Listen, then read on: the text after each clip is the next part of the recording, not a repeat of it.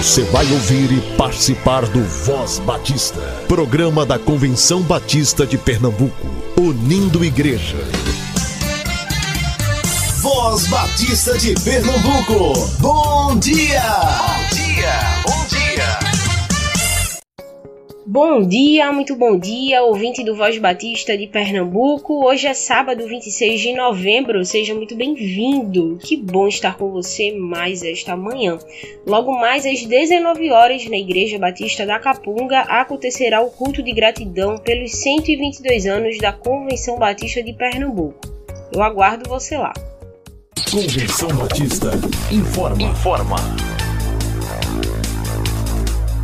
A Comissão Coordenadora Local da CBB 23 promove o segundo passeio ciclístico no sábado 3 de dezembro, com concentração no Seminário Teológico a partir das 7 horas. O destino é o Ginásio Geraldão. Fale com a Epitácio e faça logo sua inscrição. 8734 3900. Vou repetir. 8734 3900. É obrigatório o uso de todos os equipamentos de segurança para os ciclistas que estarão no segundo pedal da CBB 23. A Igreja Batista em Campo Grande comemora 92 anos de organização. A conferência de aniversário iniciou ontem e segue até amanhã. Confira toda a programação na página da IBCG no Instagram, a entrada é franca.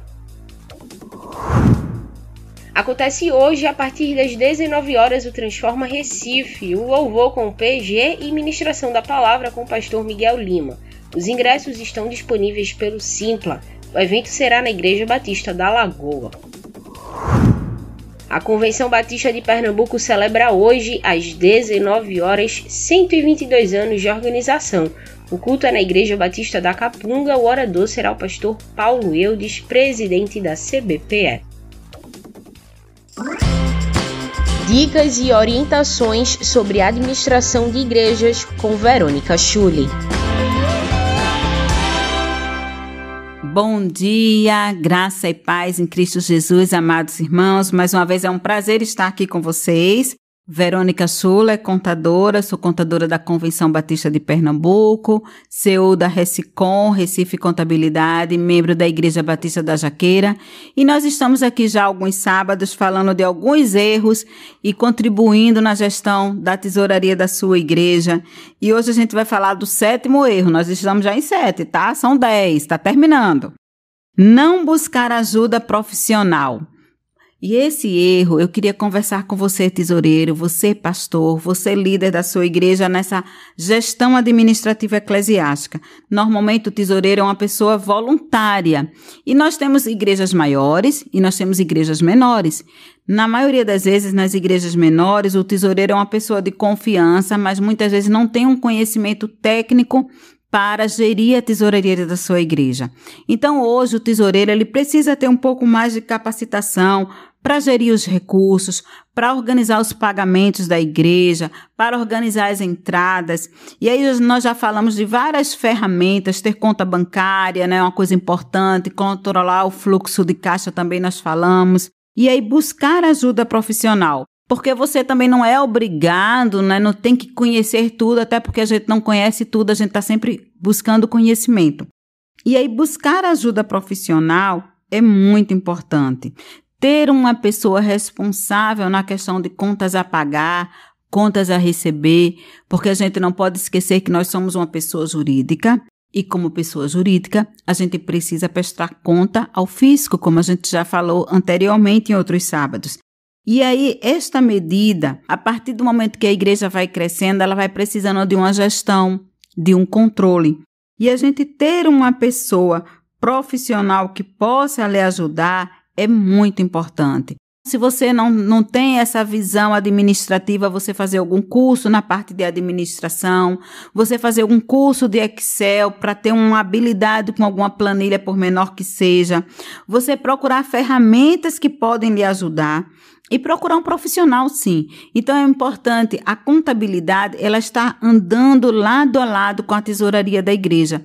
Hoje, nos dias atuais, até porque os órgãos precisam, os órgãos fiscalizadores, eles precisam que a gente mantenha a informação das nossas igrejas, dos nossos recursos, como a gente está aplicando, a gente precisa ter um profissional de contabilidade.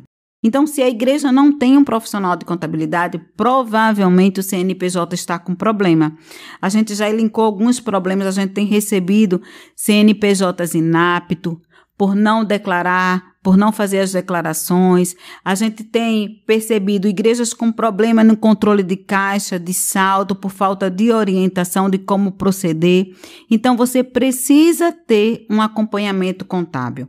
E aí, quando a gente não sabe, a gente procura ajuda. Quando a gente está doente, a gente procura um médico. Quando a gente tem um problema jurídico, a gente procura o quê? Um advogado. E na questão financeira, a gente procura um contador. Então, se a sua igreja não tem um profissional de contabilidade, você precisa sim buscar um profissional de contabilidade. Então, nós estamos aqui para orientar, nós estamos sempre em contato aqui com a nossa convenção, estamos juntos, alinhados. Então, você também precisa procurar um escritório contábil para que possa lhe dar esse suporte, para que possa lhe orientar. Nós convivemos com vários pastores, nós damos cursos aqui no encontro pedagógico a cada três meses. Nós estamos aqui juntos com a nossa convenção, orientando os tesoureiros, capacitando. Nós damos curso lá no Seminário Teológico, na Ordem dos Pastores Batistas de Pernambuco. Então, procure ajuda porque as multas são altas. Cada multa de declaração é 500 reais e é dízimos e ofertas que a gente está pagando multa desnecessariamente. Então, quando a gente não sabe, não é vergonhoso a gente chegar para o pastor e dizer, pastor, eu preciso de ajuda, procure um profissional de contabilidade. Nós estamos aqui à disposição voluntariamente para orientar os irmãos e aí para abençoar a nossa igreja, porque é o dinheiro do Senhor. E como a gente está tratando do dinheiro do Senhor, a gente precisa fazer com excelência, da melhor forma possível. Então, fica aqui o nosso conselho, a nossa orientação. Desejo a vocês um excelente final de semana. Vamos servir ao Senhor com alegria. Não deixe de ir para a casa do Senhor, louvar e engrandecer o seu nome. Um abraço e a paz do Senhor para todos nós.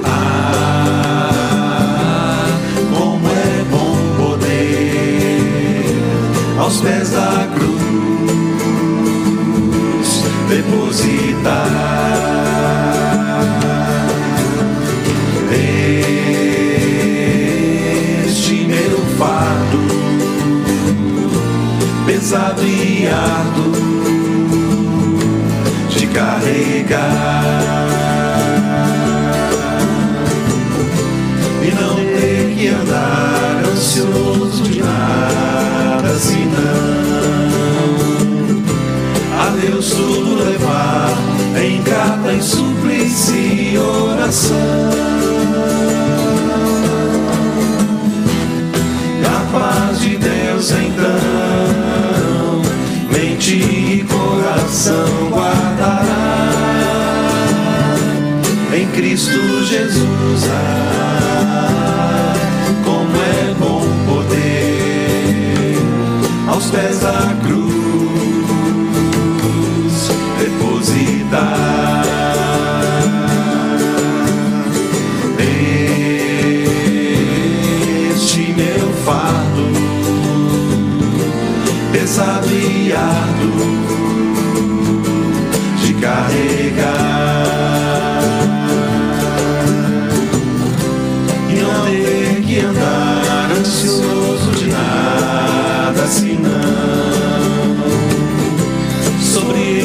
Jesus.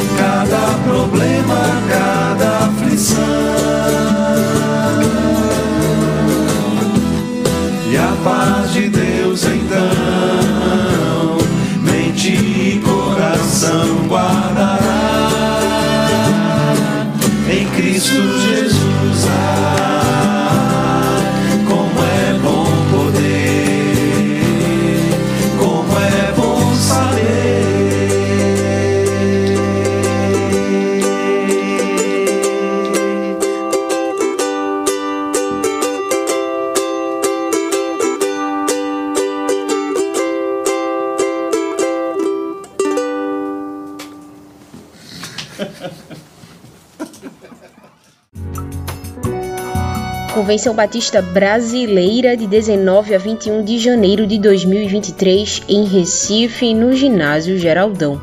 Inscreva-se e participe.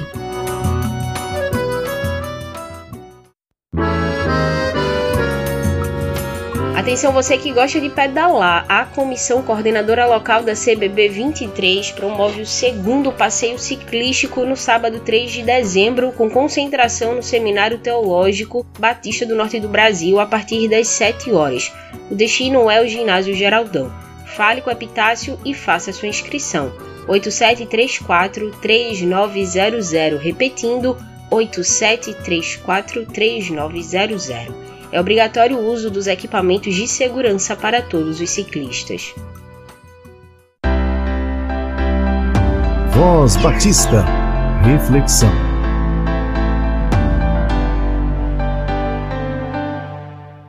Olá, querido ouvinte da Voz Batista, graça e paz. Espero que você esteja num bom momento.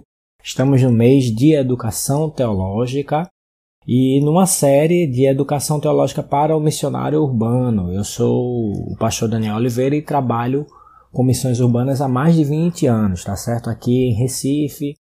E estamos numa série de, de reflexões que falam exatamente sobre essa questão da importância da educação teológica para o povo de Deus.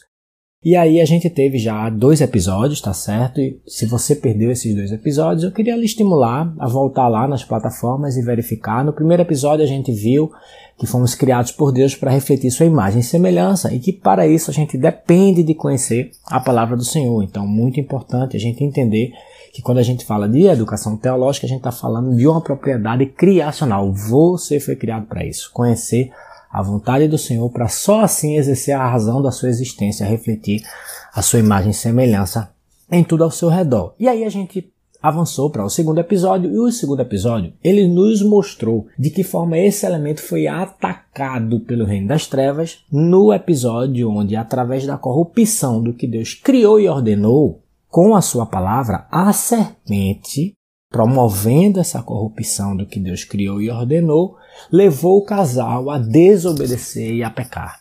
E com isso romper essa comunhão plena com o Criador. E conforme prometido, hoje vai ser o nosso último episódio dessa trilogia, podemos dizer assim, e a gente vai ver de que forma Jesus vem para mostrar que ele sim é a manifestação máxima de toda a palavra de Deus em todo o seu poder inclusive resolvendo o grande problema da humanidade, que foi esse episódio da queda que nos colocou nessa natureza pecaminosa. Olha que interessante. E eu queria pedir você agora para abrir a sua Bíblia, tá certo? No Evangelho de Lucas, capítulo 24. Nós vamos ler a partir do versículo 44, tá certo? Eu não sei se você já na sua caminhada de fé já teve dificuldade com algum texto bíblico. É, e talvez tenha dificuldade, inclusive, com algum texto do Antigo Testamento. Algum texto a respeito da lei, alguma profecia, algum texto de caráter apocalíptico ali em Daniel, por exemplo, algum salmo. Eu não sei como foi a sua experiência de repente ao ter dúvida de um texto, ao procurar como esclarecer sobre isso. Esse episódio ele vai nos mostrar uma propriedade muito importante ele vai nos ensinar de que Jesus mesmo vai dizer de que toda a escritura ela apontava para ele. E ele é a manifestação máxima da palavra e o cumprimento de toda essa escritura. Então, olha que responsabilidade nossa como povo de Deus para de fato trabalhar pelo zelo do entendimento do que é toda a Bíblia. Toda a Bíblia, e começando inclusive pelo Antigo Testamento. Então vamos lá, o versículo 44 do capítulo 24 de Lucas, ele vai começar a tratar sobre isso. Vejam as palavras de Jesus. E disse-lhes: Foi isso que eu lhes falei enquanto ainda estava com vocês. Era necessário que se cumprisse tudo o que a meu respeito está escrito na lei de Moisés, nos profetas e nos salmos. Então lhes abriu um entendimento para que pudessem compreender as escrituras. Vamos parar por aqui apenas dois versículos e olha a quantidade de riqueza que nós temos aqui. As últimas palavras praticamente de Jesus com seus discípulos após a sua ressurreição antes de ser elevado aos céus. A gente sabe que esse capítulo vai trazer aquele famoso encontro né, de Jesus com os discípulos no caminho de Emaús, onde eles vão reconhecer o Jesus, quando Jesus reparte o pão. E Jesus também traz esse mesmo ensinamento para eles, dizendo que era necessário que eles entendessem o que já tinha sido revelado na própria Escritura. É, e nesse momento agora ele aparece aos seus apóstolos, né, aos onze aqui.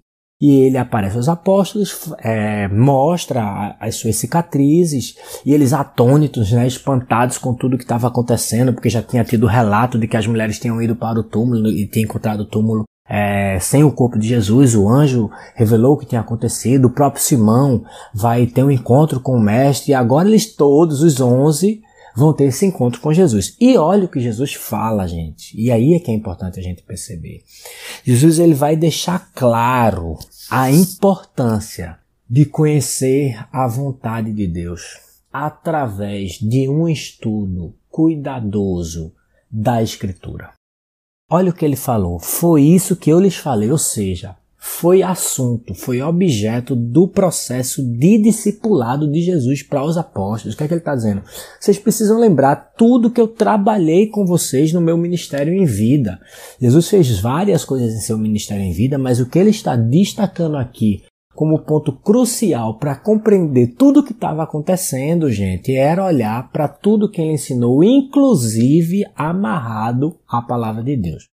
Foi isso que eu lhes falei é quando ainda estava com vocês. Era necessário que se cumprisse tudo o que a meu respeito está escrito, e aí ele vai dizer, na lei de Moisés, aí é uma, é uma forma judaica né, de falar sobre o Pentateuco, os cinco, os cinco primeiros livros da Bíblia, nos profetas e nos salmos. Gente, é, essa divisão era a divisão básica, técnica do povo judeu para o Antigo Testamento. Era a lei, os profetas e os salmos. É o famoso Tanakh, né? A Torá, os navins e os ketubins. É, a lei, os profetas e os escritos. E o que é que Jesus está dizendo com isso aqui? Ele está dizendo que tudo que foi revelado no Antigo Testamento, na verdade, era uma profecia do que ele iria fazer. Você tem noção do que ele está afirmando aqui? Ele está dizendo que todo o Antigo Testamento apontava para ele. Olha que interessante agora, e a gente vê esse mesmo movimento, esse Deus que não muda quem ele é e a forma dele operar. Ele continua agora nessa nova aliança, ele se revelou pessoalmente aos 12 e agora só 11, porque Judas o traiu já estava morto.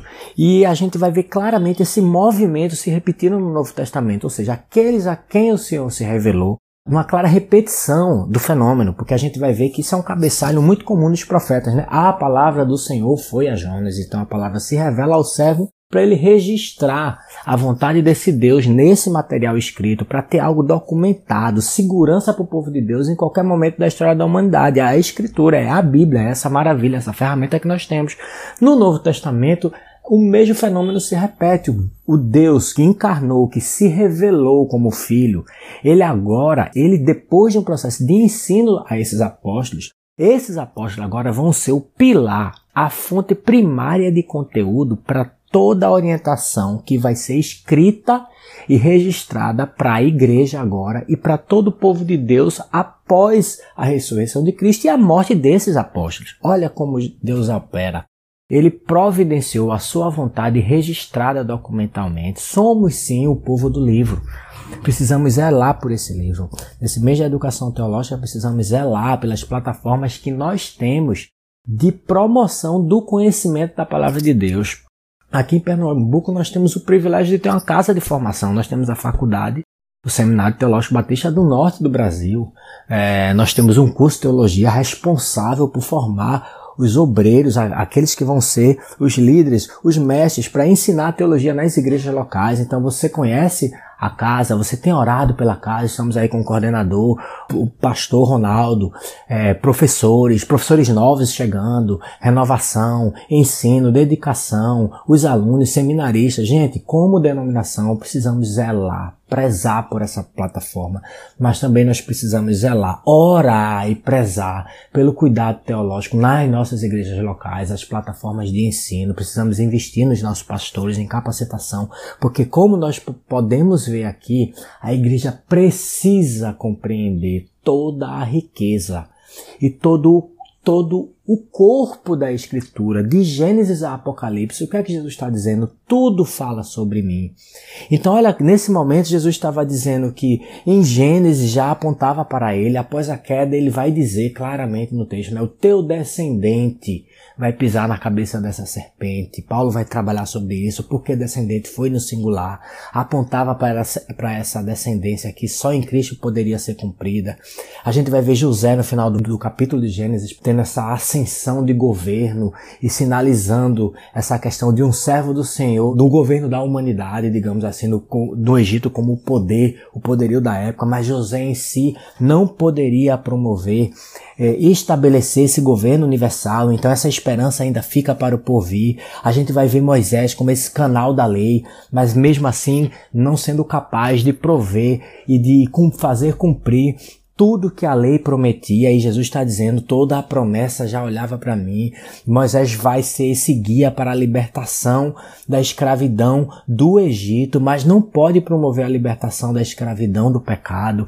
Ele foi esse grande profeta, mas ele mesmo já deixou claro, depois de mim virá o grande profeta, e isso sim já também já apontava para Jesus. O que falar do rei Davi, minha gente?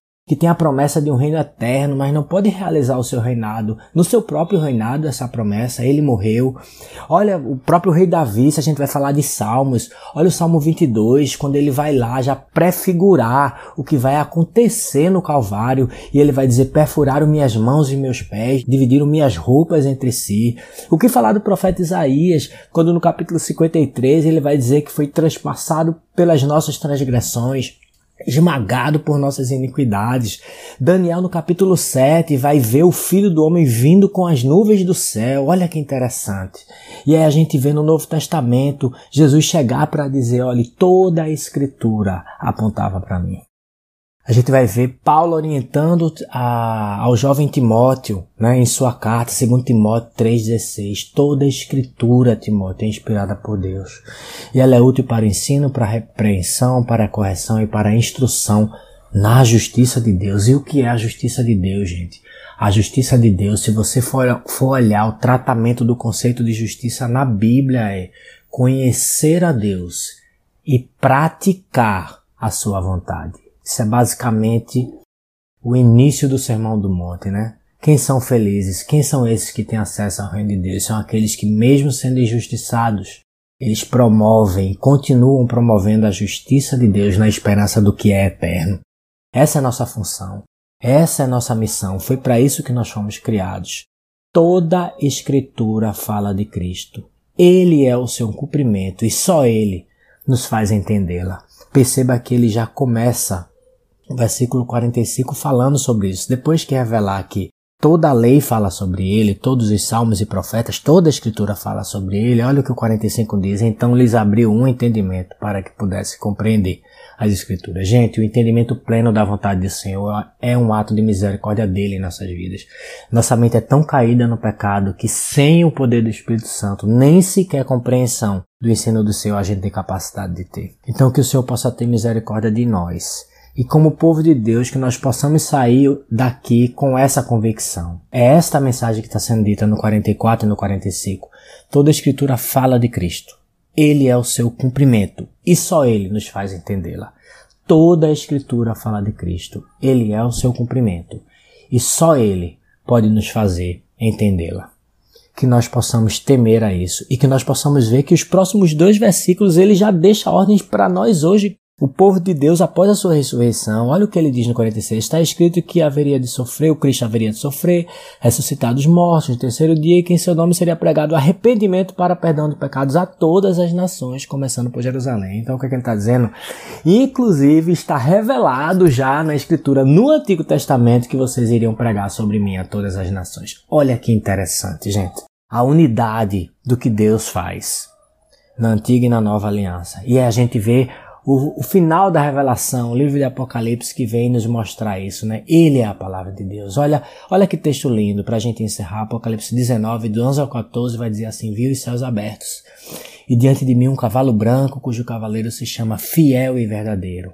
Olha só, ele julga e guerreia com justiça. Seus olhos são como chamas de fogo, e em sua cabeça há muitas coroas e um nome que só ele conhece e ninguém mais. Olha o versículo 13: está vestido com um manto tingido de sangue, e o seu nome é Palavra de Deus. Palavra de Deus, no contexto desse texto, está dizendo que é fiel, que é verdadeira e que é justa. Olha que interessante. Que o Senhor possa nos ajudar a compreender a Sua palavra, que é o próprio Cristo, pois Ele é o caminho, a verdade e a vida. Que possamos entender que toda a Escritura fala de Cristo, Ele é o seu cumprimento e só Ele pode nos fazer entendê-la. Que possamos ser o povo que defende a vontade do Senhor, que ensina e prega a Sua palavra. Que possamos praticá-la em nossas vidas. Que Deus nos abençoe. Foi um prazer estar com vocês nesse processo, nesses três episódios, que realmente o Senhor continue falando em sua vida e que você possa estar aplicando esse temor às Escrituras, essa busca pela vontade de Deus na segurança da sua palavra, com verdadeiros mestres que não só ensinem, mas que vivam essa palavra que pregam. E que o Senhor continue conduzindo o seu povo. Deus nos abençoe. Amém.